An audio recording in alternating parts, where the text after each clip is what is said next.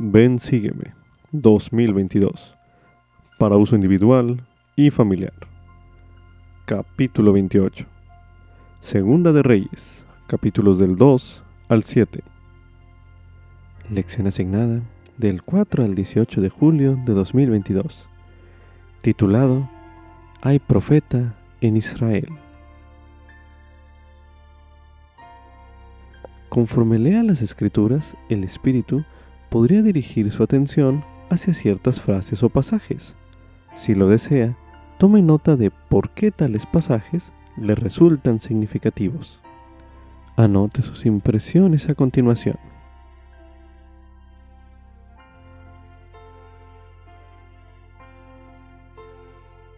La misión principal de los profetas es enseñar sobre el Salvador Jesucristo y testificar de él. Sin embargo, los registros que tenemos del profeta Eliseo no contienen mucho acerca de sus enseñanzas ni de su testimonio. Lo que sí contienen son los milagros que efectuó Eliseo, entre ellos levantar a un niño de entre los muertos, alimentar a una multitud con una pequeña cantidad de comida y sanar un leproso. De modo que, aunque no tenemos palabras de Eliseo que den testimonio de Cristo, sí tenemos a lo largo del ministerio de Eliseo elocuentes manifestaciones del poder del Señor de dar vida, de sustentar y de sanar. Dichas manifestaciones abundan en nuestra vida más de lo que a veces nos damos cuenta. Para verlas debemos procurar el milagro que Eliseo procuró al orar por un joven y temeroso siervo. Te ruego, Jehová, que abras los ojos para que vea.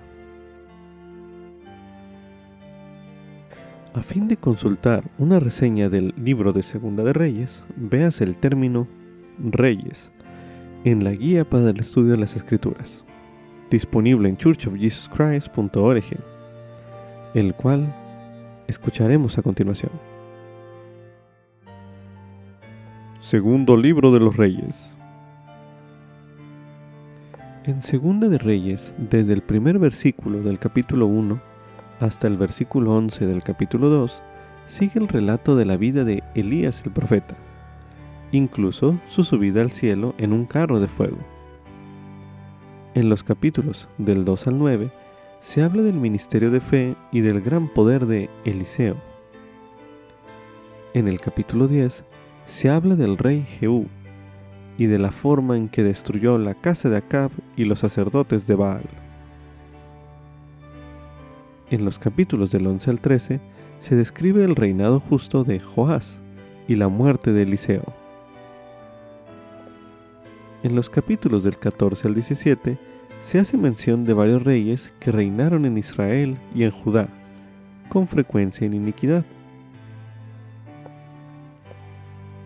En el capítulo 15 se registra la captura de las diez tribus de Israel por parte de los asirios. En los capítulos del 18 al 20 se relata la vida recta de Ezequías, rey de Judá, y del profeta Isaías. En los capítulos del 21 al 23 se habla de los reyes Manasés y Josías, siendo el primero, según la tradición, el responsable del martirio de Isaías, y el segundo, un rey justo que estableció la ley entre los judíos. En los capítulos del 24 al 25 se describe el cautiverio en Babilonia. Como subtítulo, Dios puede obrar milagros en mi vida. Esto es correspondiente a Segunda de Reyes, los capítulos del 2 al 6. A continuación se leerá Segunda de Reyes, capítulo 2. Y aconteció que cuando Jehová iba a alzar a Elías en un torbellino al cielo, Elías venía con Eliseo de Gilgal. Y dijo Elías a Eliseo, Quédate ahora aquí, porque Jehová me ha enviado a Bet-El. Y Eliseo dijo, Vive Jehová, y vive tu alma que no te dejaré. Descendieron pues a Bet-El. Y salieron al encuentro de Eliseo los hijos de los profetas que estaban en Bet-El, y le dijeron, ¿sabes que Jehová te quitará hoy a tu Señor de sobre ti? Y él dijo, Sí, yo lo sé, callad. Y Elías le volvió a decir, Eliseo, quédate aquí ahora, porque Jehová me ha enviado a Jericó. Y él dijo, Vive Jehová, y vive tu alma, que no te dejaré. Pasaron pues a Jericó. Y se acercaron a Eliseo los hijos de los profetas que estaban en Jericó y le dijeron, ¿Sabes que Jehová te quitará hoy a tu Señor de sobre ti? Y él respondió, Sí, yo lo sé, callad. Y Elías le dijo, Te ruego que te quedes aquí, porque Jehová me ha enviado al Jordán. Y él dijo, Vive Jehová y vive tu alma, que no te dejaré. Y se fueron los dos. Y llegaron cincuenta hombres de los hijos de los profetas y se pararon enfrente a lo lejos. Y ellos dos se pararon junto al Jordán. Tomó entonces Elías su manto y lo dobló y golpeó las aguas. Y éstas se apartaron a uno y a otro lado, y ambos pasaron por lo seco. Y aconteció que cuando hubieron pasado, Elías dijo a Eliseo, Pide lo que quieras que haga por ti antes que yo sea quitado de ti. Y dijo Eliseo, Te ruego que una doble porción de tu espíritu sea sobre mí. Y él le dijo, Cosa difícil has pedido. Si me ves cuando sea quitado de ti, te será concedido, pero si no, no. Y sucedió que, yendo ellos hablando, he aquí un carro de fuego con caballos de fuego los apartó a los dos y Elías subió al cielo en un torbellino. Al ver esto, Eliseo clamó, Padre mío, Padre mío, carro de Israel y su gente de a caballo. Y no le vio más, y tomó sus vestidos y los rasgó en dos partes. Alzó luego el manto de Elías que se le había caído, y regresó y se paró a la orilla del Jordán. Y tomó el manto de Elías que se le había caído, y golpeó las aguas y dijo, ¿Dónde está Jehová el Dios de Elías? Y cuando también hubo golpeado las aguas, éstas se apartaron a uno y a otro lado, y Eliseo pasó. Y cuando le vieron los hijos de los profetas que estaban al otro lado, en Jericó, dijeron, El espíritu de Elías reposa sobre Eliseo. Y fueron a recibirle y se postraron en tierra ante él y dijeron, He aquí, hay con tus siervos cincuenta hombres fuertes. Te rogamos que dejes que vayan y busquen a tu Señor. Quizá lo ha levantado el Espíritu de Jehová y lo ha arrojado en algún monte o en algún valle. Y él les dijo, No los enviéis. Pero ellos le importunaron tanto que, avergonzándose, dijo, Enviadlos. Entonces ellos enviaron a cincuenta hombres, los cuales lo buscaron durante tres días, pero no lo hallaron. Y cuando volvieron a él, que se había quedado en Jericó, él les dijo, ¿No os dije yo que no fueseis? Y los hombres de la ciudad dijeron a Eliseo, He aquí el lugar en donde está colocada esta ciudad es bueno, como mi señor ve, pero las aguas son malas y la tierra es estéril. Entonces él dijo, Traedme una vasija nueva y poned en ella sal. Y se la trajeron. Y él salió al manantial de las aguas y echó dentro la sal y dijo, Así dice Jehová, yo sané estas aguas y no habrá más en ellas ni muerte ni esterilidad. Y fueron saneadas las aguas hasta hoy conforme a la palabra que habló Eliseo. Después subió de allí a Bet-El, y subiendo por el camino salieron unos muchachos de la ciudad y se burlaban de él diciendo, Sube, calvo, sube, calvo. Y miró él hacia atrás y los vio y los maldijo en el nombre de Jehová. Y salieron dos osas del bosque y despedazaron a cuarenta y dos de esos muchachos. De allí se fue al monte Carmelo, y de allí regresó a Samaria. A continuación se leerá Segunda de Reyes, capítulo 3. Y Joram, hijo de Acab, comenzó a reinar en Samaria sobre Israel en el año 18 de Josafat, rey de Judá. Y reinó doce años. E hizo lo malo ante los ojos de Jehová, aunque no como su padre y su madre, pues quitó las estatuas de Baal que su padre había hecho. No obstante, se entregó a los pecados de Jeroboam, hijo de Nabat, el que hizo pecar a Israel y no se apartó de ellos. Entonces Mesa, rey de Moab, era propietario de ganados y pagaba al rey de Israel cien mil corderos y cien mil carneros con su lana. Pero sucedió que cuando Acab murió, el rey de Moab se rebeló contra el rey de Israel, y salió entonces de Samaria el rey Joram y pasó revista a todo Israel. Y fue y envió a decir a Josafat, rey de Judá, el rey de Moab se ha rebelado contra mí. ¿Irás tú conmigo a la guerra contra Moab? Y él respondió, Iré, porque yo soy como tú, mi pueblo como tu pueblo, y mis caballos como tus caballos. Y dijo, ¿por qué camino iremos? Y él respondió, por el camino del desierto de Edom. Partieron pues el rey de Israel y el rey de Judá y el rey de Edom. Y tuvieron que dar un rodeo. Y a los siete días de camino les faltó agua para el ejército y para las bestias que los seguían. Entonces el rey de Israel dijo, Ah, Jehová ha llamado a estos tres reyes para entregarlos en manos de los moabitas. Pero Josafat dijo, ¿Acaso no hay aquí profeta de Jehová para que consultemos a Jehová por medio de él? Y uno de los siervos del rey de Israel respondió y dijo, Aquí está Eliseo, hijo de Safat, que vertía agua en las manos de Elías. Y Josafat dijo, Este tendrá la palabra de Jehová. Y el rey de Israel, y Josafat y el rey de Edom descendieron hasta donde él estaba.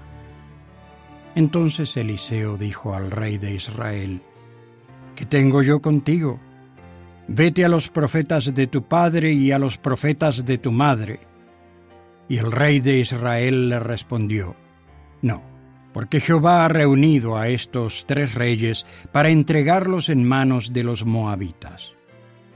Y Eliseo dijo, Vive Jehová de los ejércitos, en cuya presencia estoy, que si no tuviese respeto por Josafat, rey de Judá, no te miraría a ti ni te vería. Pero ahora traedme un tañedor. Y mientras el tañedor tocaba, la mano de Jehová vino sobre Eliseo, y dijo, Así dice Jehová, haced en este valle muchas acequias. Porque así dice Jehová, no veréis viento ni veréis lluvia, pero ese valle se llenará de agua, y beberéis vosotros y vuestras bestias y vuestros ganados. Y esto es cosa ligera ante los ojos de Jehová. Él entregará también a los moabitas en vuestras manos. Y destruiréis toda ciudad fortificada y toda ciudad principal. Y talaréis todo buen árbol y segaréis todas las fuentes de agua y arruinaréis con piedras toda tierra fértil. Y aconteció que por la mañana, cuando se ofrecía el sacrificio, he aquí vinieron aguas por el camino de Edom, y la tierra se llenó de agua. Y cuando todos los de Moab oyeron que los reyes subían a pelear contra ellos, juntaron a todos, desde los que podían ceñirse armadura en adelante, y se pusieron en la frontera. Y se levantaron por la mañana, y brilló el sol sobre las aguas, y los de Moab vieron desde lejos las aguas rojas como sangre, y dijeron, Esto es sangre, los reyes se han vuelto uno contra otro, y cada uno ha dado muerte a su compañero. Ahora pues, Moab al botín. Y cuando llegaron al campamento de Israel, se levantaron los israelitas y atacaron a los de Moab, los cuales huyeron delante de ellos pero persiguieron a los de Moab matándolos. Y asolaron las ciudades, y en todas las tierras fértiles echó cada uno su piedra, y las llenaron. Y cegaron también todas las fuentes de agua, y talaron todos los buenos árboles, hasta que solo Kirareset quedó con sus piedras. Pero los honderos la rodearon y la destruyeron. Y cuando el rey de Moab vio que lo iban a vencer en la batalla, tomó consigo a setecientos hombres que sacaban espada para abrirse paso hasta el rey de Edom, pero no pudieron. Entonces tomó a su primogénito, que había de reinar en su lugar, y lo sacrificó en holocausto sobre el muro. Y hubo gran enojo contra Israel, y se retiraron de allí y regresaron a su tierra. A continuación se leerá Segunda de Reyes, capítulo 4. Una mujer de las esposas de los hijos de los profetas clamó a Eliseo diciendo, Tu siervo, mi marido, ha muerto y tú sabes que tu siervo era temeroso de Jehová, y ha venido el acreedor para llevarse a dos hijos míos como siervos. Y Eliseo le dijo, ¿Qué puedo hacer por ti? Dime qué tienes en casa. Y ella dijo, Tu sierva ninguna cosa tiene en casa, sino una vasija de aceite. Y él le dijo, Ve y pide vasijas prestadas a todos tus vecinos, vasijas vacías, no pocas, Entra luego y cierra la puerta detrás de ti y de tus hijos, y echa en todas las vasijas, y cuando una esté llena, ponla aparte. Y se fue la mujer de allí y cerró la puerta detrás de sí y de sus hijos. Y ellos le traían las vasijas, y ella echaba del aceite. Y sucedió que cuando las vasijas estuvieron llenas, dijo a un hijo suyo, Tráeme otra vasija. Y él le dijo, No hay más vasijas, entonces cesó el aceite. Fue ella luego y se lo contó al hombre de Dios, quien dijo, Ve y vende el aceite y paga a tus acreedores, y tú y tus hijos vivid de lo que quede. Y aconteció que un día pasaba Eliseo por Sunem, y había allí una mujer importante que le invitaba insistentemente a que comiese. Y sucedía que cuando él pasaba por allí, entraba en su casa a comer. Y ella dijo a su marido, He aquí, ahora yo entiendo que este que siempre pasa por nuestra casa es un hombre santo de Dios. Yo te ruego que hagas un pequeño aposento arriba con paredes y pongamos en él cama y mesa y silla y candelero para que cuando venga a nosotros se quede en él. Y aconteció que un día pasó él por allí y se quedó en aquel aposento y durmió allí. Entonces él le dijo a Giesi su criado, Llama a esta tsunamita, y cuando él la llamó, ella se presentó ante él. Y dijo él a Giesi, Dile, he aquí, tú nos has atendido con todo este esmero. ¿Qué quieres que haga por ti? ¿Quieres que hable por ti al rey o al general del ejército? Y ella respondió, Yo habito en medio de mi pueblo. Y él dijo, ¿Qué pues haremos por ella? Y Giesi respondió, He aquí ella no tiene hijo y su marido ya es viejo. Dijo entonces, Llámala. Y él la llamó y ella se paró a la puerta. Y él le dijo, Por esta temporada, según el tiempo de la vida, abrazarás un hijo. Y ella dijo, No, Señor mío, hombre de Dios, no engañes a tu sierva pero la mujer concibió y dio a luz un hijo en la temporada que Eliseo le había dicho, según el tiempo de la vida. Y cuando el niño creció, aconteció que un día salió a donde estaba su padre con los segadores. Y dijo a su padre, ¡Ay, mi cabeza, mi cabeza! Y él dijo a un criado, Llévalo a su madre. Y lo tomó y lo llevó a su madre, y estuvo sentado sobre sus rodillas hasta el mediodía, y murió. Entonces ella subió y lo puso sobre la cama del hombre de Dios, y cerró la puerta y salió. Luego llamó a su marido y le dijo, Te ruego que envíes conmigo a alguno de los criados y una de las asnas, para que yo vaya corriendo al hombre de Dios y regrese. Y él dijo, ¿Para qué vas a verle hoy? No es luna nueva ni día de reposo.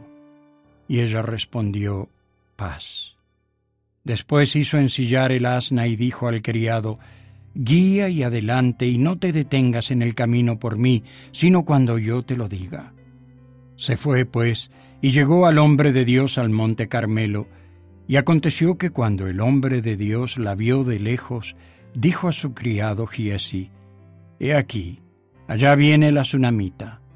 Te ruego que vayas ahora corriendo a recibirla y le digas, ¿te va bien? Y a tu marido y a tu hijo. Y ella dijo, Bien.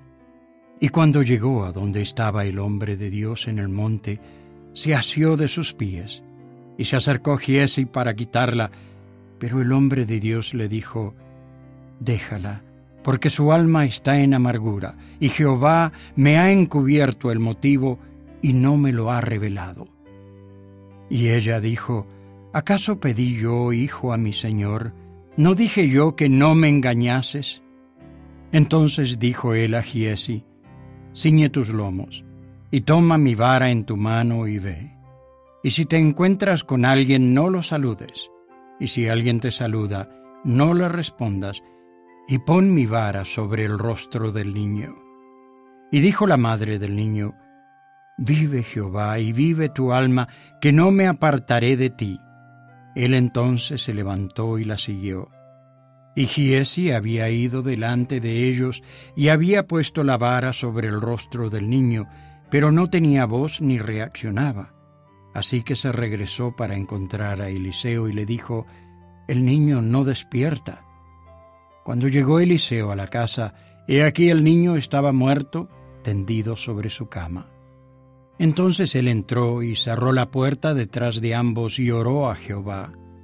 Después subió y se tendió sobre el niño y puso su boca sobre la boca de él, y sus ojos sobre sus ojos, y sus manos sobre las manos de él.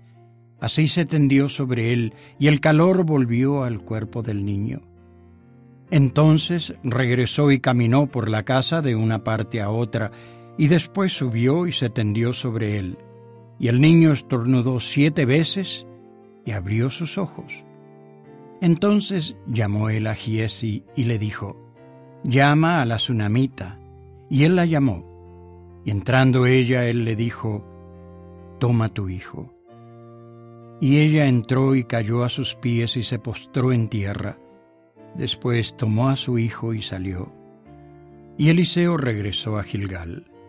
Había entonces gran hambre en la tierra, y los hijos de los profetas estaban sentados ante él, y dijo a su criado, Pon una olla grande y prepara un potaje para los hijos de los profetas. Y salió uno al campo a recoger hierbas, y halló una viña silvestre y llenó su falda de calabazas silvestres. Y regresó y las cortó y las puso en la olla del potaje, aunque no sabía lo que era. Después sirvieron para que comieran los hombres, pero sucedió que cuando comieron ellos de aquel potaje, dieron voces diciendo, Hombre de Dios, hay muerte en la olla, y no pudieron comer. Entonces Eliseo dijo, Traed harina, y la esparció en la olla y dijo, Dad de comer a la gente, y ya no hubo nada malo en la olla. Entonces llegó un hombre de Baal Salisa, el cual trajo panes de primicias al hombre de Dios, veinte panes de cebada, y espigas de trigo nuevo. Y Eliseo dijo, Da a la gente para que coma. Y respondió su sirviente, ¿Cómo voy a poner esto delante de cien hombres?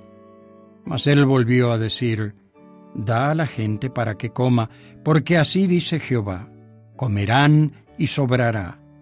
Entonces él lo puso delante de ellos, y comieron y les sobró conforme a la palabra de Jehová. A continuación se leerá Segunda de Reyes, capítulo 5.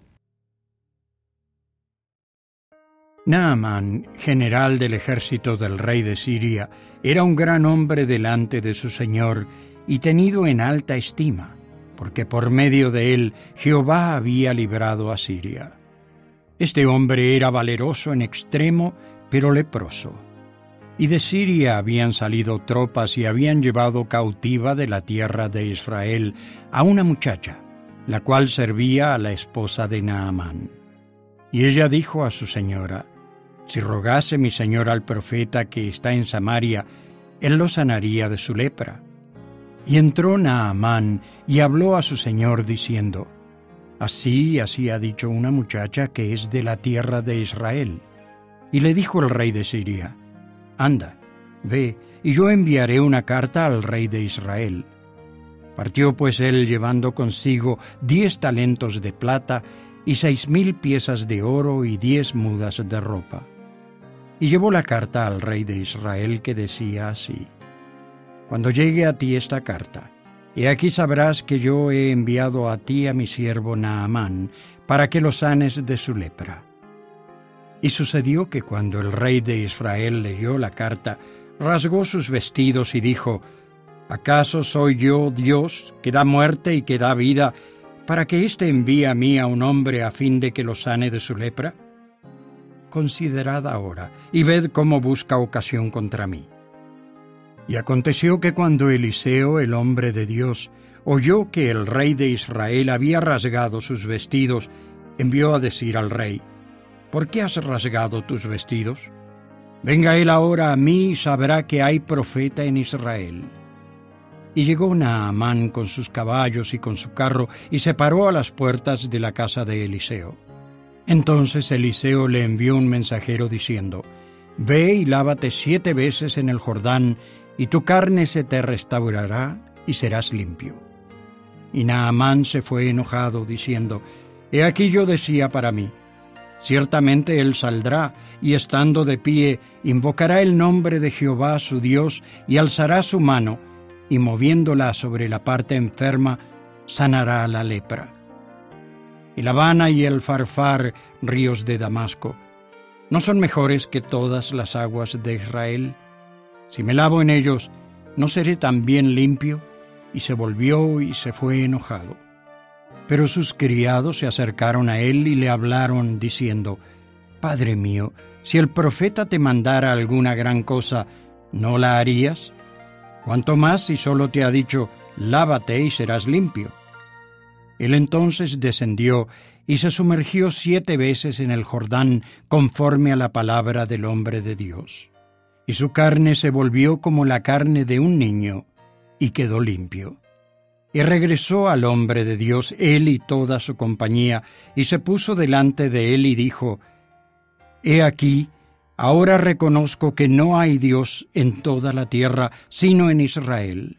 Te ruego que aceptes algún presente de tu siervo. Pero él dijo, Vive Jehová, delante de quien estoy, que no lo aceptaré. Y le insistió que lo aceptara, pero él no quiso. Entonces Naamán dijo, Te ruego, pues, ¿de esta tierra no se dará a tu siervo la carga de un par de mulas? Porque de aquí en adelante tu siervo no ofrecerá holocausto ni sacrificios a otros dioses, sino a Jehová. En esto perdone Jehová a tu siervo. Cuando mi Señor entre en el templo de Rimón para adorar en él y se apoye sobre mi mano, si yo también me inclino en el templo de Rimón, si me inclino en el templo de Rimón, Jehová perdone en esto a tu siervo. Y él le dijo, Vete en paz. Se alejó pues de él a cierta distancia. Entonces Giesi, criado de Eliseo, el hombre de Dios, dijo, He aquí mi señor dispensó a este sirio Naamán, no tomando de su mano las cosas que había traído. Vive Jehová, que correré yo tras él y tomaré de él alguna cosa. Y siguió Giesi a Naamán, y cuando le vio Naamán que venía corriendo tras él, se bajó del carro para recibirle y dijo, ¿Está todo bien? Y él dijo, Todo bien. Mi Señor me envía a decir, He aquí llegaron a mí en esta hora de los montes de Efraín dos jóvenes de los hijos de los profetas. Te ruego que les des un talento de plata y dos mudas de ropa. Y Naamán dijo, Toma, te ruego, dos talentos. Y él le insistió, y ató dos talentos de plata en dos bolsas y dos mudas de ropa, y todo lo puso a cuestas de dos de sus criados para que lo llevasen delante de él. Y cuando llegó al monte, él lo tomó todo de manos de ellos y lo guardó en la casa. Luego mandó a los hombres que se fuesen. Y él entró y se puso delante de su señor. Y Eliseo le dijo, ¿De dónde vienes, Giesi? Y él dijo, Tu siervo no ha ido a ninguna parte. Él entonces le dijo, ¿No fue también mi corazón contigo cuando el hombre se bajó de su carro para recibirte? ¿Es este el momento de tomar plata y de tomar vestidos, olivares, viñas, ovejas, bueyes, siervos y siervas? Por tanto, la lepra de Naamán se te pegará a ti y a tu descendencia para siempre. Y salió de su presencia leproso, blanco como la nieve. A continuación se leerá Segunda de Reyes, capítulo 6. Los hijos de los profetas dijeron a Eliseo, He aquí el lugar en el que moramos contigo es demasiado estrecho para nosotros. Te rogamos que nos dejes ir al Jordán, y tome allí cada uno una viga, y hagamos allí un lugar en el cual habitar. Y él dijo, Andad. Y dijo uno, Te rogamos que vengas con tus siervos. Y él respondió, Yo iré. Se fue pues con ellos, y cuando llegaron al Jordán, cortaron la madera. Y aconteció que cuando uno talaba un árbol, se le cayó el hierro del hacha al agua, y dio voces diciendo, Ah, Señor mío, era prestada. Y el hombre de Dios dijo, ¿Dónde cayó? Y él le mostró el lugar. Entonces Eliseo cortó un palo y lo echó allí e hizo flotar el hierro. Y dijo, Tómalo. Y él extendió la mano y lo tomó. Y el rey de Siria estaba en guerra contra Israel, y consultando con sus siervos dijo, En tal y tal lugar estará mi campamento. Y el hombre de Dios envió a decir al rey de Israel, Guárdate de no pasar por tal lugar, porque los sirios están allí. Entonces el rey de Israel envió a aquel lugar del cual el hombre de Dios le había dicho y advertido, y se guardó de ir allí no una ni dos veces. Y el corazón del rey de Siria se turbó por esto, y llamó a sus siervos y les dijo, ¿No me declararéis vosotros quién de los nuestros está de parte del rey de Israel? Entonces uno de los siervos le dijo, Ninguno, rey, señor mío, sino que el profeta Eliseo, que está en Israel, le revela al rey de Israel las palabras que tú hablas en tu habitación más secreta. Y él dijo, Id y mirad dónde está para que yo envíe a prenderlo. Y le dijeron, He aquí, él está en Dotán. Entonces el rey envió allá gente de a caballo y carros de guerra y un gran ejército, los cuales llegaron de noche y rodearon la ciudad. Y levantándose de mañana para salir el que servía al hombre de Dios, he aquí que el ejército tenía rodeada la ciudad con gente de a caballo y carros. Entonces su criado le dijo, Ah, Señor mío, ¿qué haremos? Y él le dijo, No tengas miedo, porque son más los que están con nosotros que los que están con ellos. Y oró Eliseo y dijo, Te ruego, oh Jehová, que abras sus ojos para que vea. Entonces Jehová abrió los ojos del joven y miró y he aquí que el monte estaba lleno de gente de a caballo y de carros de fuego alrededor de Eliseo. Y cuando los sirios descendieron hacia él, Eliseo oró a Jehová y dijo, Te ruego que hieras a esta gente con ceguera. Y los hirió con ceguera conforme a la palabra de Eliseo. Después les dijo Eliseo, No es este el camino, ni es esta la ciudad, Seguidme y yo os guiaré al hombre que buscáis. Y los guió a Samaria. Y aconteció que cuando llegaron a Samaria, dijo Eliseo, Jehová abre los ojos de estos para que vean. Y Jehová abrió sus ojos y vieron, y aquí que estaban en medio de Samaria. Y cuando el rey de Israel los hubo visto, dijo a Eliseo, ¿Los mato, padre mío? ¿Los mato? Y él le respondió, no los mates. ¿Matarías tú a los que tomaste cautivos con tu espada y con tu arco? Pon delante de ellos pan y agua para que coman y beban y regresen a sus señores. Entonces les preparó una gran comida, y cuando hubieron comido y bebido, los envió, y ellos regresaron a su señor, y nunca más vinieron tropas de Siria a la tierra de Israel. Después de esto, aconteció que Benadad, rey de Siria, reunió todo su ejército y subió y sitió Samaria. Y hubo gran hambre en Samaria, porque ellos la sitiaron mucho tiempo, tanto que la cabeza de un asno se vendía por ochenta piezas de plata, y la cuarta parte de un cab de estiércol de palomas por cinco piezas de plata. Y al pasar el rey de Israel por el muro, una mujer le dio voces y dijo, Ayúdame, oh rey señor mío. Y él dijo, Si no te ayuda Jehová, ¿de dónde te voy a ayudar yo? ¿Del alfolí o del lagar? Y le dijo el rey, ¿qué tienes? Y ella respondió, Esta mujer me dijo, Da acá tu hijo y comámoslo hoy, y mañana comeremos el mío. Cocimos, pues, mi hijo y lo comimos. Al día siguiente yo le dije, Da acá tu hijo y comámoslo. Pero ella ha escondido a su hijo. Y sucedió que cuando el rey oyó las palabras de aquella mujer, rasgó sus vestidos y pasó así por el muro. Y el pueblo vio el cilicio que traía debajo de su ropa sobre su cuerpo. Y él dijo, Así me haga Dios y aún me añada, si la cabeza de Eliseo, hijo de Safat, queda sobre él hoy. Y estaba Eliseo sentado en su casa, y con él estaban sentados los ancianos. Y el rey envió a él un hombre, pero antes que el mensajero viniese a él, dijo él a los ancianos, ¿No habéis visto cómo este hijo de homicida envía a cortarme la cabeza?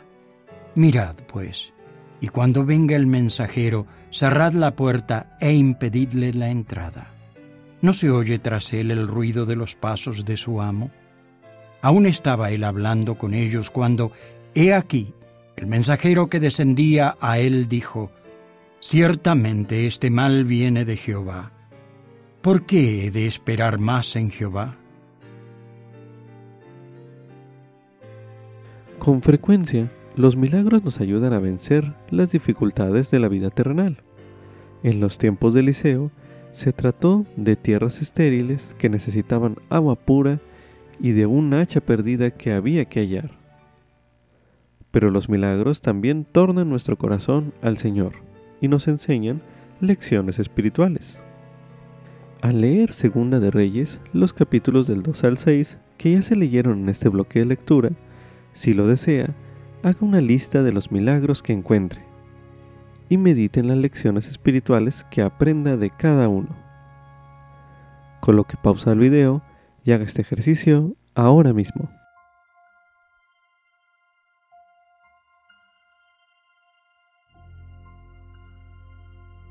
Ahora medite a continuación. ¿Qué le enseñan esos milagros acerca del Señor y de lo que Él puede hacer en su vida. Medite brevemente.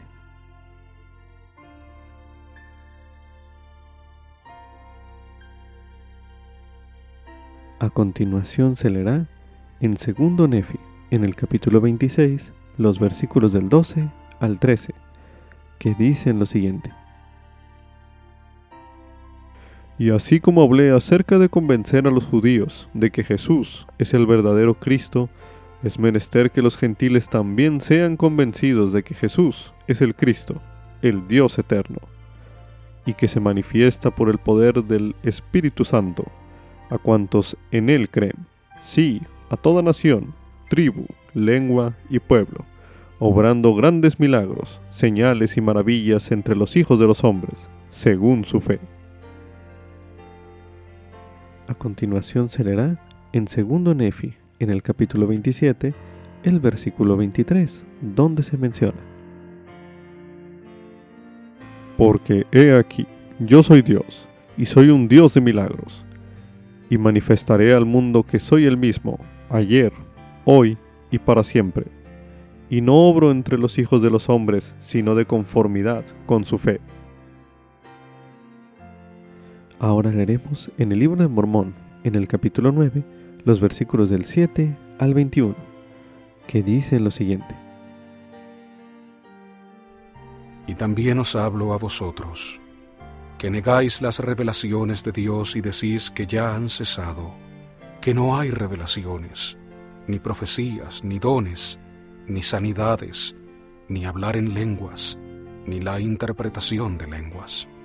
He aquí, os digo que aquel que niega estas cosas no conoce el Evangelio de Cristo. Sí, no ha leído las Escrituras, y si las ha leído, no las comprende. Pues no leemos que Dios es el mismo ayer, hoy y para siempre, y que en Él no hay variación ni sombra de cambio. Ahora bien, si os habéis imaginado a un Dios que varía, y en quien hay sombra de cambio, entonces os habéis imaginado a un Dios que no es un Dios de milagros. Mas he aquí, yo os mostraré a un Dios de milagros, sí, el Dios de Abraham, y el Dios de Isaac, y el Dios de Jacob, y es ese mismo Dios que creó los cielos y la tierra, y todas las cosas que hay en ellos. He aquí, Él creó a Adán, y por Adán vino la caída del hombre, y por causa de la caída del hombre vino Jesucristo, sí, el Padre y el Hijo, y a causa de Jesucristo vino la redención del hombre. Y a causa de la redención del hombre que vino por Jesucristo, son llevados de vuelta a la presencia del Señor. Sí, en esto son redimidos todos los hombres, porque la muerte de Cristo hace efectiva la resurrección, la cual lleva a cabo una redención de un sueño eterno, del cual todos los hombres despertarán por el poder de Dios cuando suene la trompeta, y saldrán, pequeños así como grandes, y todos comparecerán ante su tribunal redimidos y libres de esta ligadura eterna de la muerte, la cual es una muerte temporal. Y entonces viene el juicio del santo sobre ellos. Y entonces viene el momento en que el que es impuro continuará siendo impuro, y el que es justo continuará siendo justo. El que es feliz permanecerá feliz, y el que es infeliz será infeliz todavía. Y ahora bien, a todos vosotros que os habéis imaginado a un Dios que no puede hacer milagros, quisiera preguntaros, ¿han pasado ya todas estas cosas de que he hablado? ¿Ha llegado ya el fin? He aquí, os digo que no, y Dios no ha cesado de ser un Dios de milagros. He aquí, ¿no son maravillosas a nuestros ojos las cosas que Dios ha hecho? Sí ¿Y quién puede comprender las maravillosas obras de Dios? ¿Quién dirá que no fue un milagro que por su palabra existan los cielos y la tierra? Que por el poder de su palabra el hombre haya sido creado del polvo de la tierra, y que por el poder de su palabra se hayan verificado milagros. ¿Y quién dirá que Jesucristo no obró muchos grandes milagros? Y hubo muchos grandes milagros que se efectuaron por mano de los apóstoles y si entonces se hicieron milagros, ¿por qué ha dejado Dios de ser un Dios de milagros y sigue siendo todavía un ser inmutable? Y he aquí, os digo que Él no cambia. Si así fuese, dejaría de ser Dios, y Él no cesa de ser Dios, y es un Dios de milagros. Y el motivo por el cual cesa de obrar milagros entre los hijos de los hombres, es porque ellos degeneran en la incredulidad y se apartan de la vía correcta y desconocen al Dios en quien debían poner su confianza. He aquí, os digo que quien crea en Cristo, sin dudar nada, cuanto pida al Padre en el nombre de Cristo, le será concedido. Y esta promesa es para todos, aún hasta los extremos de la tierra. Ahora leeremos en el libro de Moroni, en el capítulo 7, los versículos del 35 al 37, que dicen lo siguiente. Ahora bien, amados hermanos míos, si resulta que estas cosas de que os hablo son verdaderas, y en el postrer día Dios os mostrará con poder y gran gloria que son verdaderas, y si son verdaderas, ¿Ha cesado el día de los milagros? ¿O han cesado los ángeles de aparecer a los hijos de los hombres? ¿O les ha retenido Él el poder del Espíritu Santo? ¿O lo hará mientras dure el tiempo o exista la tierra o haya sobre la faz de ella un hombre a quien salvar? He aquí, os digo que no, porque es por la fe que se obran milagros, y es por la fe que aparecen ángeles y ejercen su ministerio a favor de los hombres. Por tanto, si han cesado estas cosas, ay de los hijos de los hombres, porque es a causa de la incredulidad, y todo es inútil. También se recomienda estudiar el mensaje ¿Ha cesado el día de los milagros? por el elder Donald L. Alstrom de los 70. Mensaje pronunciado en la Conferencia General de octubre de 2017, el cual escucharemos a continuación.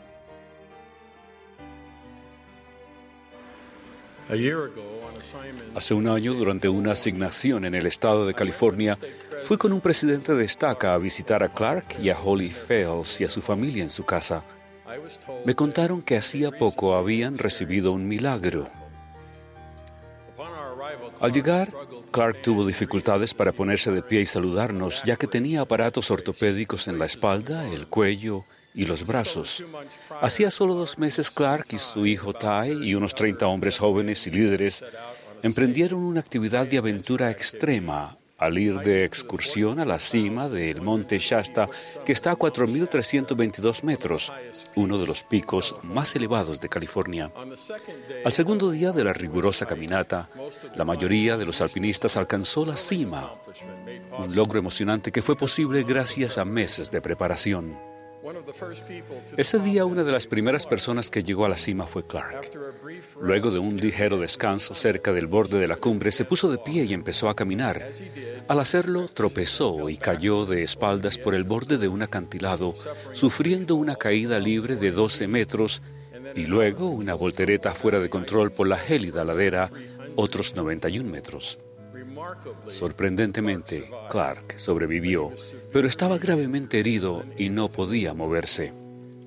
Los milagros que Clark experimentó durante ese suceso traumático estaban solo por comenzar. Dio la casualidad de que algunas de las personas que lo encontraron era de un grupo de excursionistas, guías de rescate en montaña y profesionales médicos de urgencias. De inmediato atendieron el estado de choque de Clark y proporcionaron al equipo para mantenerlo abrigado. Además, dio la casualidad de que ese grupo estuviera probando un nuevo dispositivo de comunicación y solicitara ayuda de urgencia desde una zona donde los celulares no podían recibir señal. De inmediato después, desde un lugar a una hora de distancia, se envió un pequeño helicóptero al monte Shasta. Después de dos intensos peligrosos pero infructuosos por aterrizar a una altitud que sobrepasaba los límites de la aeronave y de luchar por condiciones de viento, el piloto comenzó un tercer y último intento. Mientras el helicóptero se acercaba desde un ángulo diferente, dio la casualidad de que los vientos cambiaran y el avión aterrizara solo el tiempo suficiente para que el grupo metiera a Clark rápida y penosamente detrás del asiento del piloto. Cuando Clark fue evaluado en una unidad de traumatología, las pruebas revelaron que había sufrido múltiples fracturas en el cuello, la espalda, las costillas y muñecas, que tenía un pulmón perforado y una multitud de cortes y escoreaciones. Dio la casualidad de que un renombrado neurocirujano traumatólogo estuviera de turno ese día, él está en ese hospital solo unas cuantas veces al año.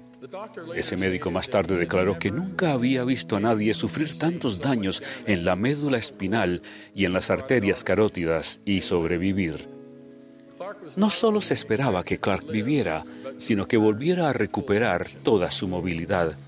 El cirujano, describiéndose a sí mismo como agnóstico, dijo que el caso de Clark iba en contra de todo su saber científico sobre lesiones neurológicas y solo se podría describir como un milagro. Cuando Clark y Holly terminaron de contar ese intenso relato, me fue difícil hablar. No fue solo debido a los milagros obvios, sino debido a un milagro mayor. Tuve una profunda impresión, un testimonio espiritual de que Holly y cada uno de los cinco hermosos hijos que estaban sentados en la sala alrededor de sus padres tenían tal fe que podían haber aceptado cualesquiera hubiese sido el resultado aquel día y aún así habrían prosperado espiritualmente. Clark y Holly y sus dos hijos mayores, Ty y Porter, están con nosotros hoy en el centro de conferencias. Al reflexionar sobre la experiencia de la familia Fales, he pensado mucho en las circunstancias de tantas otras personas. ¿Qué hay de los innumerables santos de los últimos días llenos de fe, que han recibido una bendición del sacerdocio, que oran incesante, incesantemente, que guardan los convenios y que están llenos de esperanza, pero cuyo milagro nunca llega? Al menos en la forma en que entienden un milagro al menos en la forma en que otras personas parecen recibir milagros. ¿Qué hay de aquellos que sufren aflicciones profundas física, mental y emocionalmente durante años, décadas o durante toda su vida mortal? ¿Qué hay de aquellos que mueren a una tierna edad?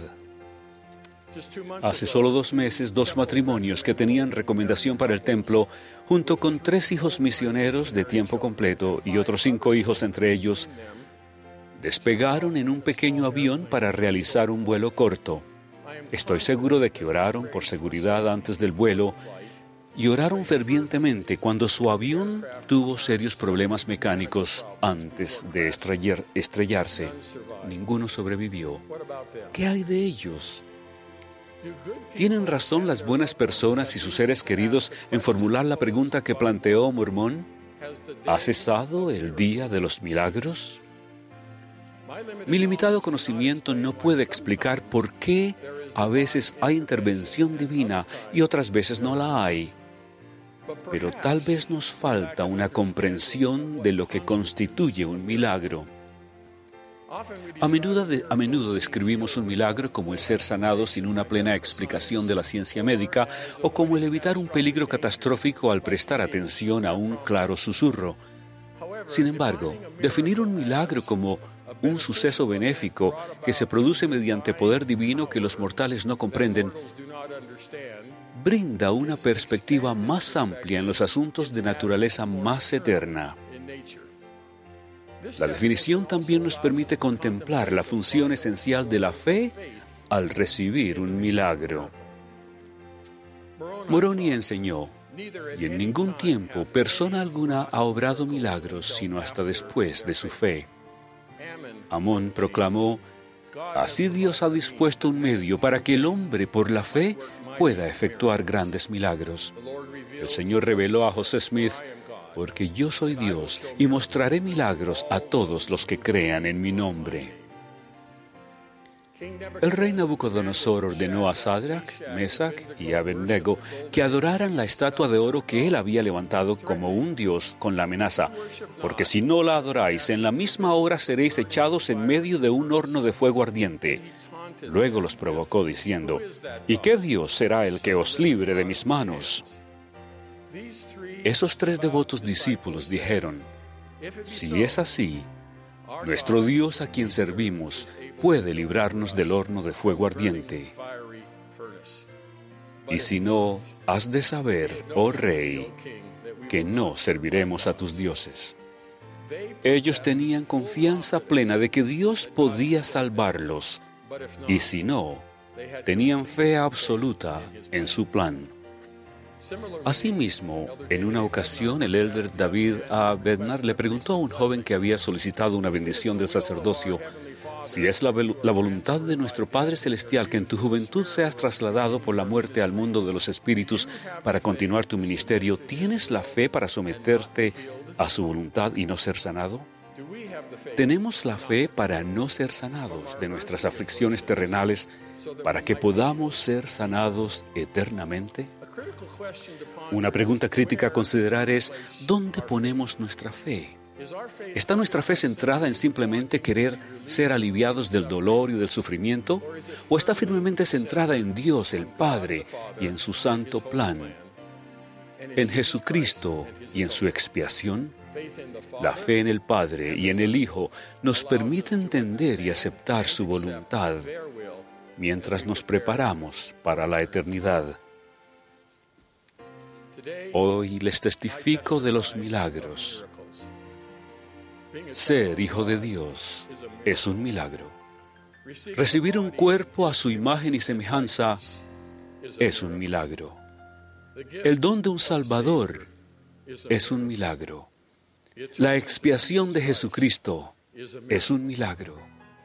La posibilidad de la vida eterna es un milagro. Aunque es bueno orar y trabajar por la protección física y la sanación durante nuestra existencia mortal, nuestra atención suprema debe centrarse en los milagros espirituales que están al alcance de todos los hijos de Dios.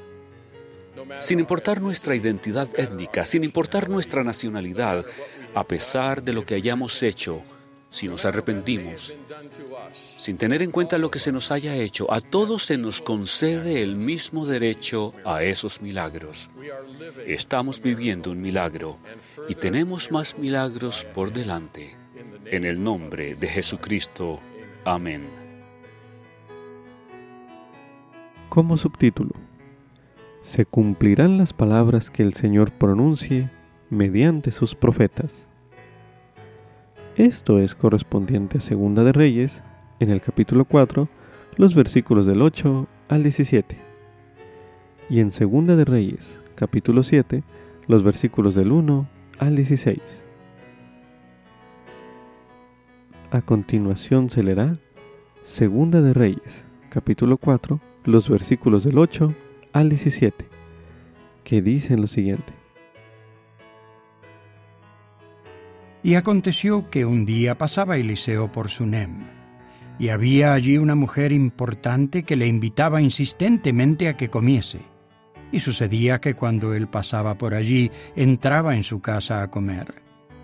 Y ella dijo a su marido, He aquí, ahora yo entiendo que este que siempre pasa por nuestra casa es un hombre santo de Dios. Yo te ruego que hagas un pequeño aposento arriba con paredes y pongamos en él cama y mesa y silla y candelero para que cuando venga a nosotros se quede en él. Y aconteció que un día pasó él por allí y se quedó en aquel aposento y durmió allí. Entonces él le dijo a Giesi su criado, llama a esta tsunamita. Y cuando él la llamó, ella se presentó ante él. Y dijo él a Giesi, dile, he aquí, tú nos has atendido con todo este esmero. ¿Qué quieres que haga por ti? ¿Quieres que hable por ti al rey o al general del ejército? Y ella respondió, Yo habito en medio de mi pueblo. Y él dijo, ¿Qué pues haremos por ella?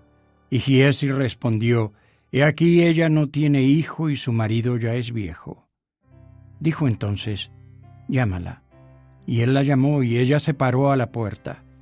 Y él le dijo, Por esta temporada, según el tiempo de la vida, abrazarás un hijo. Y ella dijo, No, Señor mío, hombre de Dios, no engañes a tu sierva pero la mujer concibió y dio a luz un hijo en la temporada que Eliseo le había dicho, según el tiempo de la vida. A continuación se leerá en Segunda de Reyes, en el capítulo 7, los versículos del 1 al 16, que dicen lo siguiente. Dijo entonces Eliseo, Oíd la palabra de Jehová. Así dice Jehová, mañana a estas horas valdrá el sea de flor de harina un ciclo, y dos seas de cebada un ciclo a la puerta de Samaria. Y un oficial real sobre cuya mano el rey se apoyaba respondió al hombre de Dios y dijo, He aquí que si Jehová hiciese ahora ventanas en el cielo, ¿sería esto así?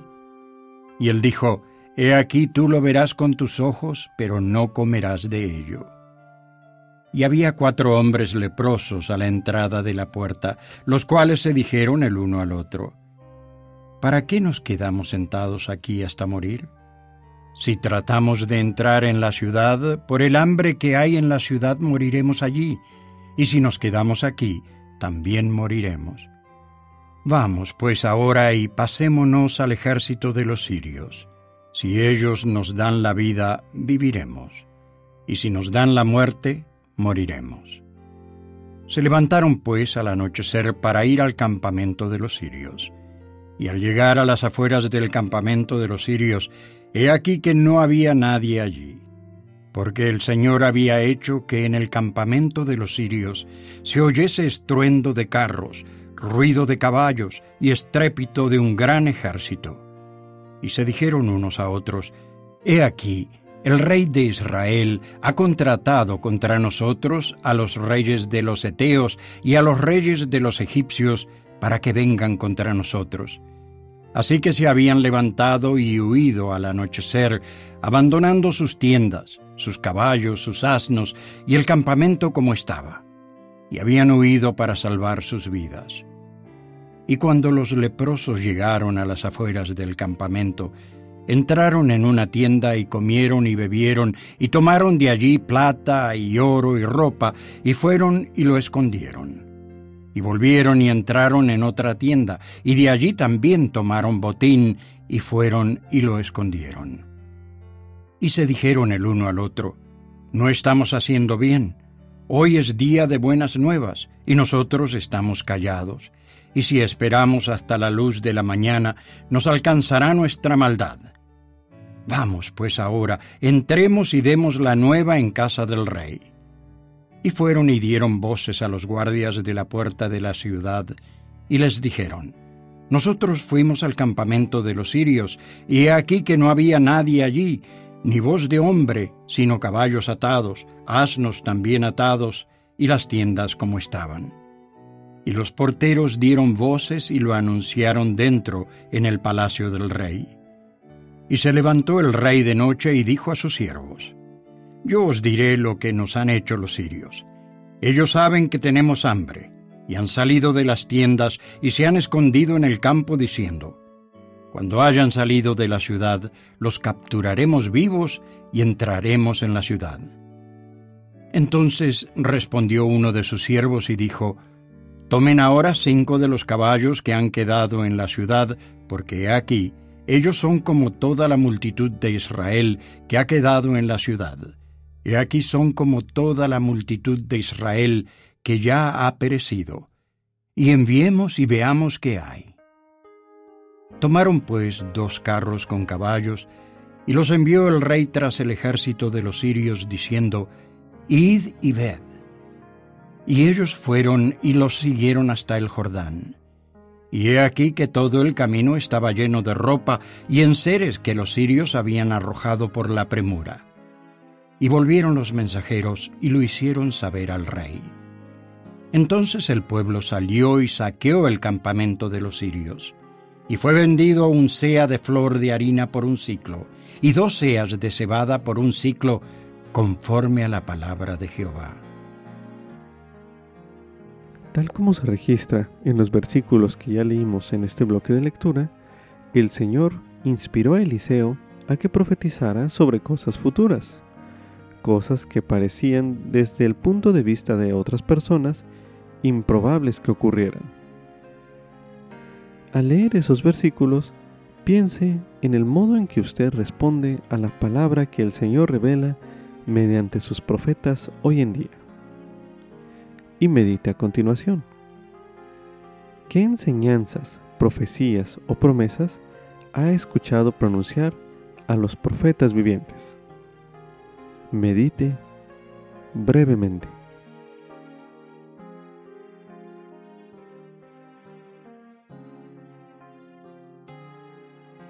Ahora medite. ¿Qué hace usted para actuar con fe según esas promesas? medite una última vez en este bloque de lectura.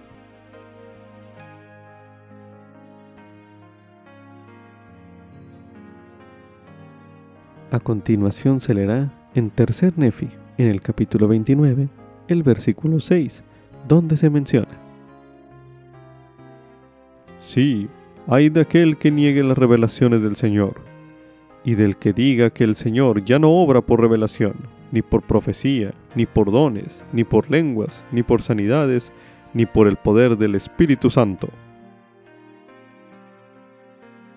Ahora leeremos en Doctrina y Convenios, en la sección 1, los versículos del 37 al 38, que dicen lo siguiente. Escudriñad estos mandamientos, porque son verdaderos y fidedignos, y las profecías y promesas que contienen se cumplirán todas.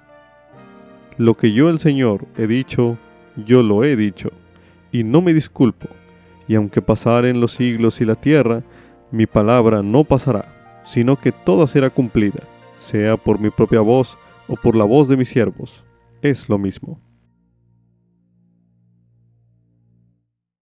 Como subtítulo, Si soy humilde y obediente, Jesucristo puede sanarme. Esto es correspondiente a Segunda de Reyes, el capítulo 5, el cual escucharemos a continuación. Naaman, general del ejército del rey de Siria, era un gran hombre delante de su señor y tenido en alta estima, porque por medio de él Jehová había librado a Siria. Este hombre era valeroso en extremo, pero leproso. Y de Siria habían salido tropas y habían llevado cautiva de la tierra de Israel a una muchacha, la cual servía a la esposa de Naamán. Y ella dijo a su señora, si rogase mi señor al profeta que está en Samaria, él lo sanaría de su lepra. Y entró Naamán y habló a su señor diciendo, Así, así ha dicho una muchacha que es de la tierra de Israel. Y le dijo el rey de Siria, Anda, ve, y yo enviaré una carta al rey de Israel. Partió pues él llevando consigo diez talentos de plata y seis mil piezas de oro y diez mudas de ropa y llevó la carta al rey de Israel que decía así, Cuando llegue a ti esta carta, he aquí sabrás que yo he enviado a ti a mi siervo Naamán, para que lo sanes de su lepra. Y sucedió que cuando el rey de Israel leyó la carta, rasgó sus vestidos y dijo, ¿Acaso soy yo Dios que da muerte y que da vida, para que éste envíe a mí a un hombre a fin de que lo sane de su lepra? Considerad ahora, y ved cómo busca ocasión contra mí. Y aconteció que cuando Eliseo, el hombre de Dios, oyó que el rey de Israel había rasgado sus vestidos, envió a decir al rey, ¿Por qué has rasgado tus vestidos? Venga él ahora a mí y sabrá que hay profeta en Israel. Y llegó Naamán con sus caballos y con su carro y se paró a las puertas de la casa de Eliseo. Entonces Eliseo le envió un mensajero diciendo, Ve y lávate siete veces en el Jordán, y tu carne se te restaurará y serás limpio. Y Naamán se fue enojado, diciendo, He aquí yo decía para mí, Ciertamente él saldrá, y estando de pie, invocará el nombre de Jehová su Dios, y alzará su mano, y moviéndola sobre la parte enferma, sanará la lepra y la Habana y el Farfar, ríos de Damasco, ¿no son mejores que todas las aguas de Israel? Si me lavo en ellos, ¿no seré también limpio? Y se volvió y se fue enojado. Pero sus criados se acercaron a él y le hablaron, diciendo, Padre mío, si el profeta te mandara alguna gran cosa, ¿no la harías? Cuanto más si solo te ha dicho, lávate y serás limpio. Él entonces descendió y se sumergió siete veces en el Jordán conforme a la palabra del hombre de Dios. Y su carne se volvió como la carne de un niño, y quedó limpio. Y regresó al hombre de Dios él y toda su compañía, y se puso delante de él y dijo, He aquí, ahora reconozco que no hay Dios en toda la tierra, sino en Israel.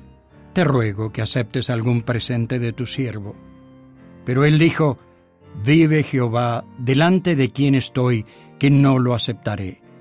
Y le insistió que lo aceptara, pero él no quiso. Entonces Naamán dijo, Te ruego, pues, ¿de esta tierra no se dará a tu siervo la carga de un par de mulas? Porque de aquí en adelante tu siervo no ofrecerá holocausto ni sacrificios a otros dioses, sino a Jehová. En esto perdone Jehová a tu siervo. Cuando mi Señor entre en el templo de Rimón para adorar en él y se apoye sobre mi mano, si yo también me inclino en el templo de Rimón, si me inclino en el templo de Rimón, Jehová perdone en esto a tu siervo. Y él le dijo, Vete en paz. Se alejó pues de él a cierta distancia. Entonces Giesi, criado de Eliseo, el hombre de Dios, dijo, He aquí mi señor dispensó a este sirio Naamán, no tomando de su mano las cosas que había traído. Vive Jehová, que correré yo tras él y tomaré de él alguna cosa. Y siguió Giesi a Naamán, y cuando le vio Naamán que venía corriendo tras él, se bajó del carro para recibirle y dijo, ¿Está todo bien? Y él dijo, todo bien.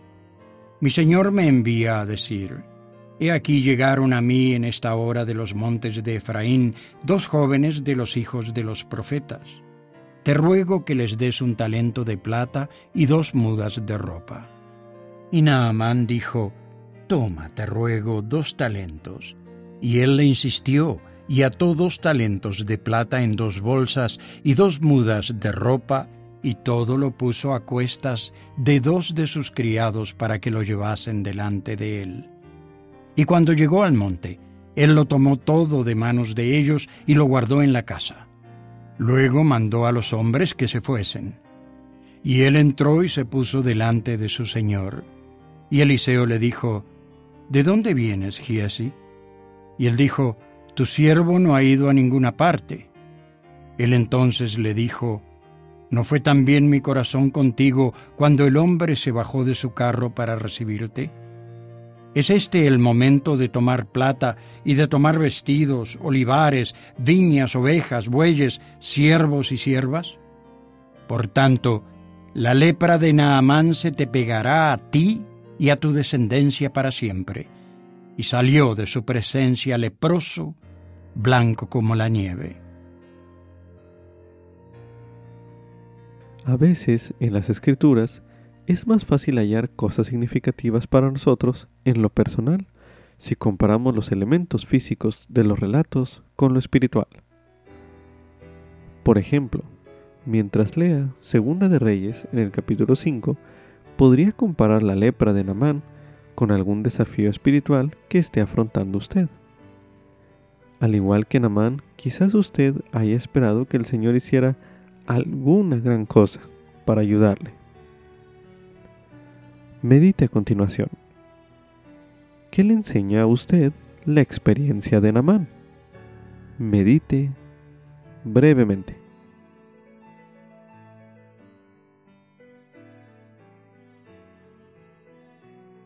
Ahora medite. ¿Qué equivalente encuentra usted en su vida al sencillo consejo de lávate? Y serás limpio. Medite brevemente.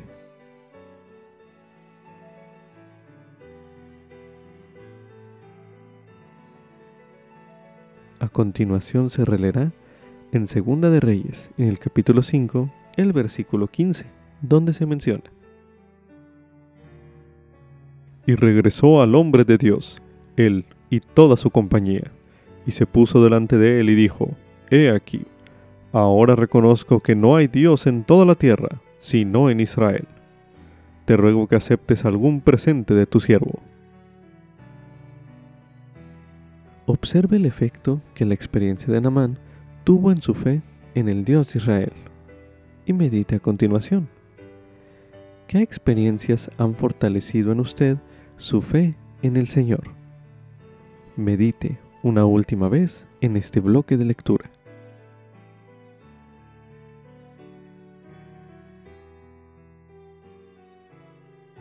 A continuación se leerá en el libro de Lucas, en el capítulo 4, el versículo 27, donde se menciona. Y muchos leprosos había en Israel en tiempos del profeta Eliseo, pero ninguno de ellos fue limpiado, sino Lamán, el sirio. Ahora leeremos en Primera de Pedro, en el capítulo 5, los versículos del 5 al 7, que dicen lo siguiente. Igualmente jóvenes, estad sujetos a los ancianos, y todos sumisos unos a otros, revestidos de humildad, porque Dios resiste a los soberbios y da gracia a los humildes. Humillaos, pues, bajo la poderosa mano de Dios, para que Él os exalte a su debido tiempo, echando toda vuestra ansiedad sobre Él, porque Él tiene cuidado de vosotros. Ahora leeremos en el libro de Alma, en el capítulo 37, los versículos del 3 al 7, que dicen lo siguiente. Y estas planchas de bronce que contienen estos grabados, que tienen sobre ellas la narración de las sagradas escrituras y la genealogía de nuestros antecesores, aún desde el principio, he aquí. Nuestros padres han profetizado que deben ser conservadas y entregadas de una generación a otra, y que deben ser guardadas y preservadas por la mano del Señor hasta que vayan a toda nación, tribu, lengua y pueblo, a fin de que lleguen a saber de los misterios que contienen. Y he aquí, si son conservadas, deben retener su brillo. Sí, y retendrán su brillo. Sí, y también todas las planchas que contienen lo que es escritura sagrada. Ahora bien, tal vez pienses que esto es locura de mi parte, mas he aquí, te digo que por medio de cosas pequeñas y sencillas se realizan grandes cosas, y en muchos casos los pequeños medios confunden a los sabios. Y el Señor Dios se vale de medios para realizar sus grandes y eternos designios.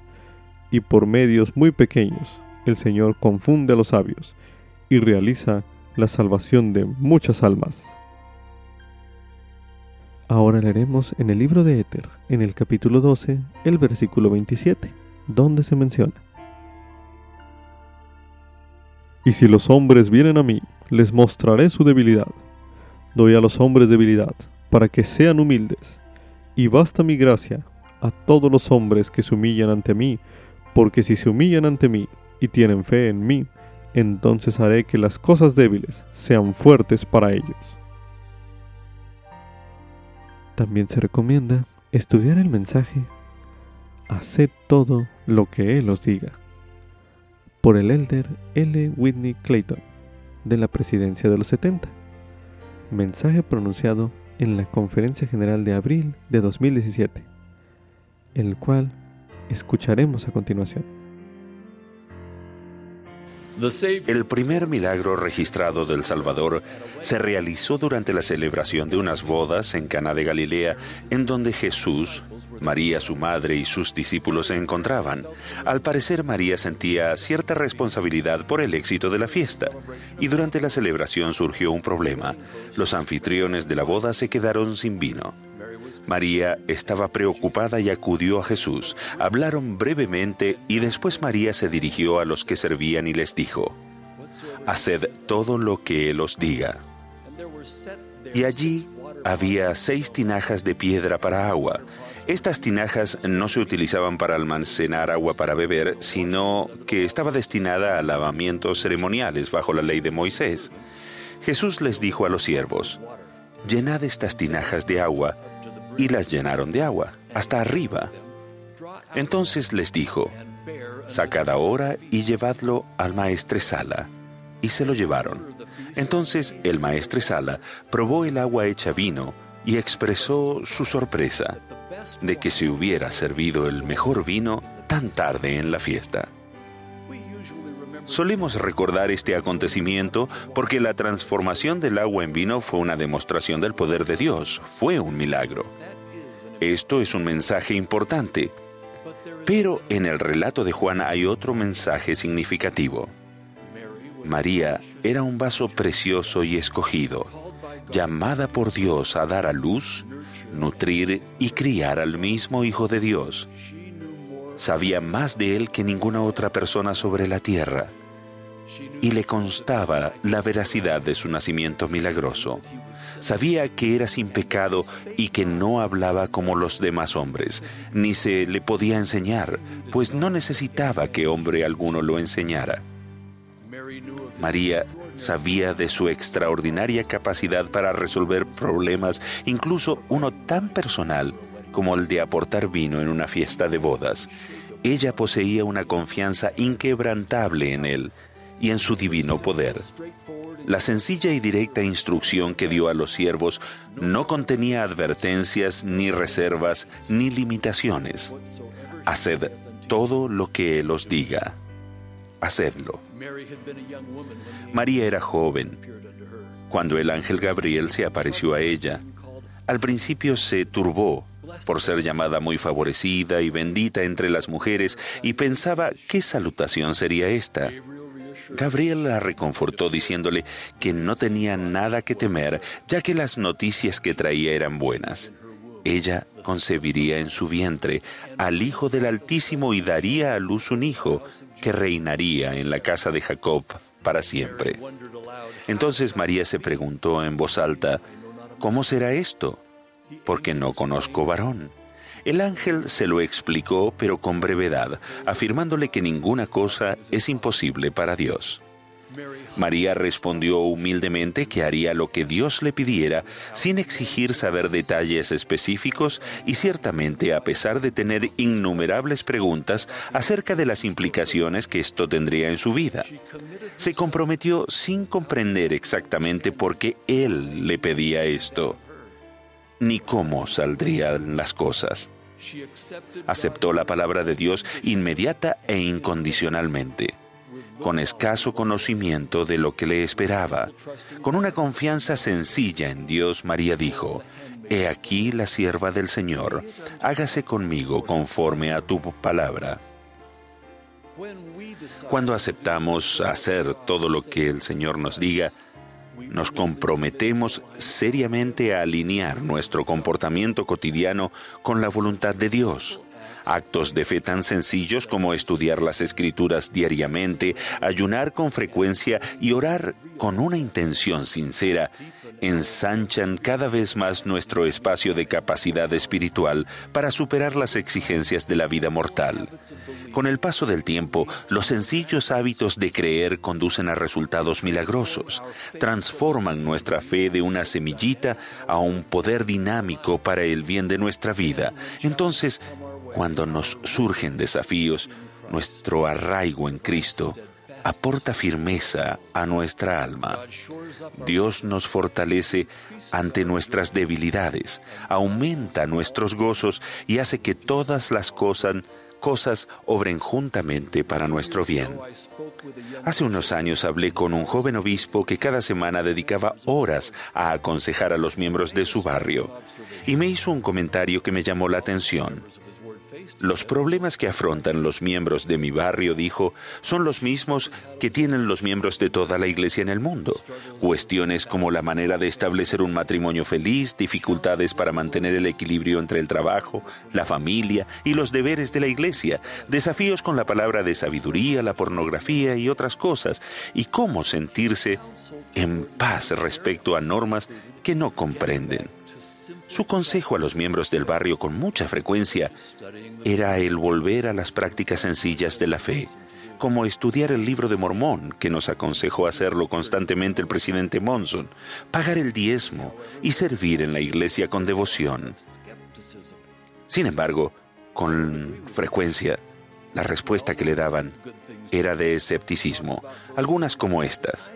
No estoy de acuerdo con usted, obispo. Todos sabemos que es bueno que hagamos estas cosas. Hablamos de estas cosas eh, a toda hora en la iglesia, pero no estoy seguro que usted me comprenda. ¿Qué tiene que ver el hacer cualquiera de estas cosas con los problemas que estoy afrontando? Esa es una buena pregunta. A lo largo del tiempo he observado que aquellos que hacen deliberadamente las cosas pequeñas y sencillas, obedeciendo en manera aparentemente imperceptible, son bendecidos con una fe y una fortaleza que va mucho más allá de los actos de obediencia en sí y ciertamente que pueden parecer que no guardan ninguna relación entre ellos. Quizá parezca difícil establecer una relación entre los actos básicos de obediencia diarios y las soluciones a los problemas grandes y complicados que afrontamos, pero sí están relacionados. Según mi experiencia, el hecho de lograr el éxito en nuestros pequeños hábitos de fe diarios es la mejor manera de fortalecernos ante los problemas de la vida, sean cuales sean. Por los pequeños actos de fe, aunque parezca insignificante o completamente ajenos a los problemas específicos que nos perturban, se nos bendice en todo lo que hacemos. Piensen en Naamán, un general del ejército de Siria, valeroso en extremo y leproso. Una joven sierva comentó sobre un profeta en Israel que podría sanarlo. Así que Naamán emprendió el viaje a Israel con escolta de siervos y soldados, con regalos, y llegó a la casa de Eliseo. El siervo de Eliseo, no Eliseo mismo, informó a Naamán que el mandato del Señor era sencillamente, ve y lávate siete veces en el río Jordán. Una cosa muy sencilla. Quizá esta sencilla prescripción al poderoso guerrero se le hacía tan ilógica, simple o impropia de su dignidad que la mera sugerencia le resultaba ofensiva. Como mínimo, la instrucción de Eliseo no tenía sentido para Naamán, así que se fue enojado. Pero los siervos de Naamán se dirigieron a él con delicadeza y le afirmaron que si Eliseo le hubiera pedido alguna gran cosa, él la habría hecho le indicaron que, ya que solamente se le había pedido hacer algo tan pequeño, ¿no debería hacerlo acaso, aunque no entendiera el por qué? Naamán reconsideró su reacción y quizá escépticamente, pero con obediencia, descendió y se sumergió siete veces en el Jordán y fue sanado milagrosamente. Algunas recompensas por la obediencia llegan con rapidez y otras solamente tras ser probados. En la perla de gran precio leemos acerca de la diligencia infatigable de Adán en guardar el mandamiento de ofrecer sacrificios. Cuando el ángel le preguntó por qué estaba ofreciendo sacrificios, él dijo, no sé, sino que el Señor me lo mandó. Entonces el ángel le explicó que sus sacrificios eran una semejanza del sacrificio del unigénito del Padre. Pero aquella explicación llegó después de que Adán demostrara su compromiso en obedecer al Señor durante muchos días, sin saber por qué debía ofrecer esos sacrificios y aparentemente por años. Dios nos bendecirá siempre por nuestra obediencia constante a su Evangelio y nuestra lealtad a su iglesia, pero raramente nos muestra con antelación el tiempo en que lo hará. No nos enseña la visión completa desde el principio. Aquí es donde intervienen la fe, la esperanza y la confianza en el Señor. Dios nos pide que persistamos a su lado, que confiemos en Él y que le sigamos. Nos ruega que no contendáis porque no veis. Nos advierte que no debemos esperar respuestas fáciles o soluciones rápidas de los cielos. Las situaciones ocurren cuando nos mantenemos firmes durante la prueba de nuestra fe, por muy dura que sea esa, para soportarla o cuán lenta parezca la respuesta para llegar. No estoy hablando de obediencia ciega, sino de una confianza meditada en el amor perfecto y en el tiempo perfecto del Señor. La prueba de nuestra fe siempre implicará permanecer fieles a las prácticas sencillas y diarias de la fe. Entonces, y solamente entonces, nos promete Él que recibiremos aquella respuesta divina que hemos estado esperando. Solamente tras demostrar nuestra voluntad de hacer lo que Él nos pida, sin exigir saber los cuántos, los cómo y los por qué, cegaremos el galardón de nuestra fe, nuestra diligencia, paciencia y longanimidad. La obediencia verdadera acepta los mandamientos de Dios inmediata e incondicionalmente conscientemente o no, todos elegimos a quien serviremos cada día. Demostramos nuestra determinación de servir al Señor al participar fielmente en actos diarios de devoción. El Señor promete enderezar nuestras veredas, pero para que pueda hacerlo, tenemos que caminar con la confianza de que Él conoce el camino porque Él es el camino. Nosotros debemos llenar nuestras propias tinajas hasta arriba. Cuando confiamos en Él y le seguimos, nuestra vida se transforma como el agua en vino. Llegamos a ser algo más de lo que habríamos sido de cualquier otro modo. Confíen en el Señor y hagan todo lo que Él les diga. Háganlo en el nombre de Jesucristo. Amén. También se recomienda ver el video Naaman y Eliseo, un video disponible en churchofjesuschrist.org. Como subtítulo, No tengas miedo, porque son más los que están con nosotros que los que están con ellos. Esto es correspondiente a Segunda de Reyes en el capítulo 6, los versículos del 8 al 23, los cuales se releerán a continuación. Y el rey de Siria estaba en guerra contra Israel, y consultando con sus siervos dijo, En tal y tal lugar estará mi campamento. Y el hombre de Dios envió a decir al rey de Israel, Guárdate de no pasar por tal lugar, porque los sirios están allí. Entonces el rey de Israel envió a aquel lugar del cual el hombre de Dios le había dicho y advertido, y se guardó de ir allí no una ni dos veces. Y el corazón del rey de Siria se turbó por esto, y llamó a sus siervos y les dijo, ¿No me declararéis vosotros quién de los nuestros está de parte del rey de Israel? Entonces uno de los siervos le dijo, Ninguno, rey, señor mío, sino que el profeta Eliseo, que está en Israel, le revela al rey de Israel las palabras que tú hablas en tu habitación más secreta. Y él dijo, Id y mirad dónde está para que yo envíe a prenderlo. Y le dijeron, He aquí, él está en Dotán. Entonces el rey envió allá gente de a caballo y carros de guerra y un gran ejército, los cuales llegaron de noche y rodearon la ciudad. Y levantándose de mañana para salir el que servía al hombre de Dios, he aquí que el ejército tenía rodeada la ciudad con gente de a caballo y carros. Entonces su criado le dijo, Ah, señor mío, ¿qué haremos? Y él le dijo, No tengas miedo porque son más los que están con nosotros que los que están con ellos. Y oró Eliseo y dijo, Te ruego, oh Jehová, que abras sus ojos para que vea. Entonces Jehová abrió los ojos del joven y miró. Y he aquí que el monte estaba lleno de gente de a caballo y de carros de fuego alrededor de Eliseo.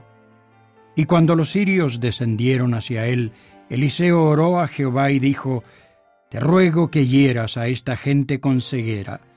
Y los hirió con ceguera conforme a la palabra de Eliseo.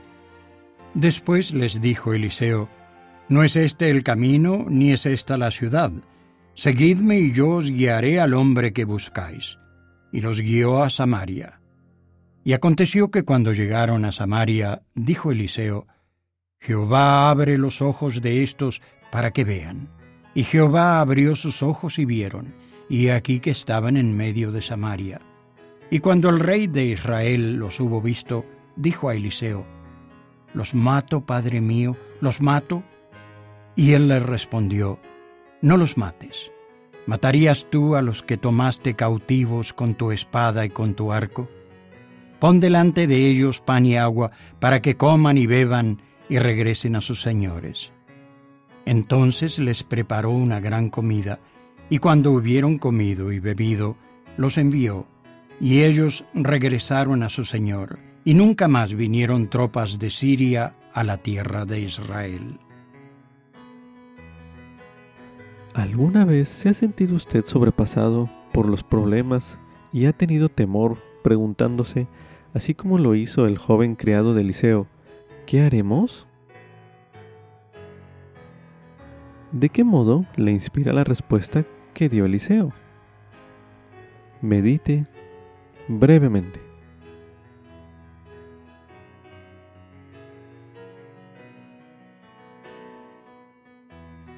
Ahora medite.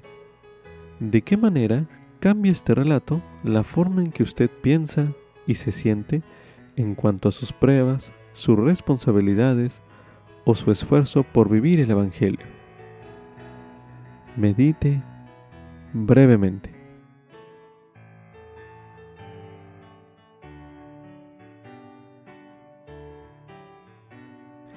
Al meditar al respecto, consideré las palabras del presidente Henry Biden, el cual dijo, Al igual que ese criado del liceo, hay más con ustedes que los que ven que se les oponen. Algunos que están con ustedes serán invisibles a sus ojos mortales. El Señor los sostendrá y en ocasiones lo hará llamando a otros para que estén a su lado. Este es un fragmento del mensaje, O vosotros que os embarcáis. Mensaje pronunciado en la Conferencia General de octubre de 2008. A continuación se leerá en el libro de Salmos, el Salmo 121, el cual dice lo siguiente. Alzaré mis ojos a los montes. ¿De dónde vendrá mi socorro? Mi socorro viene de Jehová, que hizo los cielos y la tierra. No dejará que resbale tu pie no se adormecerá el que te guarda. He aquí no se adormecerá ni dormirá el que guarda a Israel. Jehová es tu guardador, Jehová es tu sombra a tu mano derecha. El sol no te herirá de día, ni la luna de noche. Jehová te guardará de todo mal, Él guardará tu alma.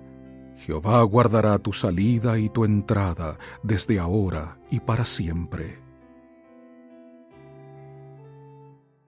A continuación se leerá en Doctrina y Convenios, en la sección 84, el versículo 88, donde se menciona. Y quienes os reciban, allí estaré yo también, porque iré delante de vuestra faz. Estaré a vuestra diestra y a vuestra siniestra, y mi espíritu estará en vuestro corazón, y mis ángeles alrededor de vosotros, para sosteneros. Con esto concluye Ven Sígueme 2022 para uso individual y familiar. Capítulo 28. Segunda de Reyes, capítulos del 2 al 7. Lección asignada del 4 al 10 de julio de 2022, titulado Hay profeta en Israel.